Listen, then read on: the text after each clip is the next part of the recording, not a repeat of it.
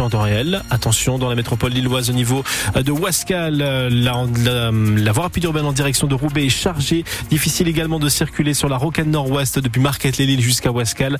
En direction de Wascal, on va surveiller ce qui se passe sur le secteur. Si vous avez euh, des précisions, euh, un incident ou un accident, n'hésitez pas à nous appeler 03 20 55 89 89 pour en détailler dans 5 minutes.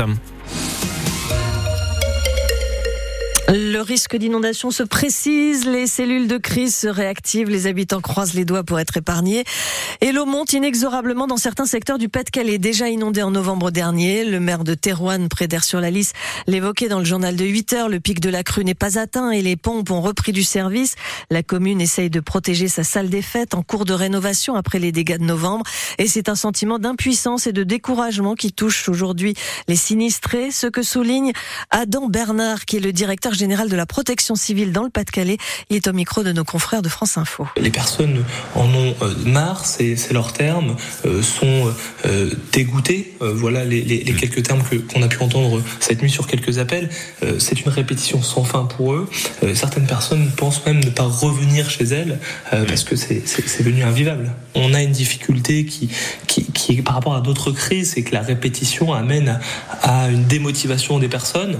Au tout début de la crise, Bon, on a subi une catastrophe importante, des dégâts importants, oui, mais euh, on va passer à autre chose. Là, aujourd'hui, euh, on ne peut pas passer à autre chose. Tous les jours, il se passe quelque chose de nouveau, et donc les personnes arrivent dans malheureusement une habitude, une mauvaise habitude, qui est de ne pas croire à la réparation parce que effectivement euh, l'eau remonte, toutes les réparations qui ont été effectuées, les évacuations, les mises à l'abri, il faut recommencer, le nettoyage, il faut recommencer et tout ça coûte très cher. Les meubles qui ont été rachetés, il faut déjà euh, en racheter et certains n'ont pas les moyens de le faire en plus.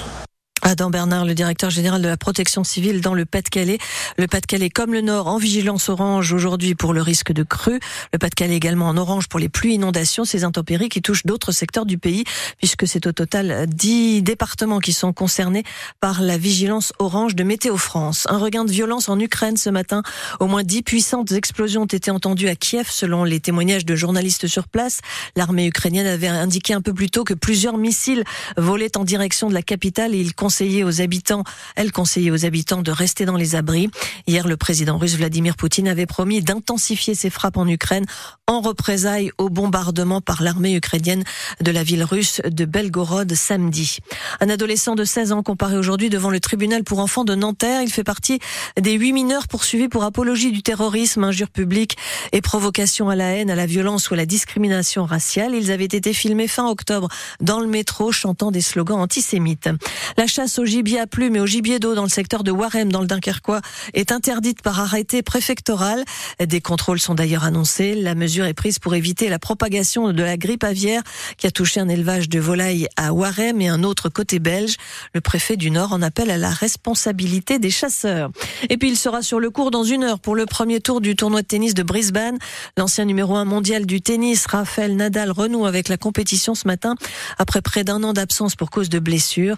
Descendu aujourd'hui au 672e rang mondial. Raphaël Nadal, 37 ans, n'est pas à Brisbane pour remporter un titre. Il veut surtout évaluer son état de forme et son niveau de jeu.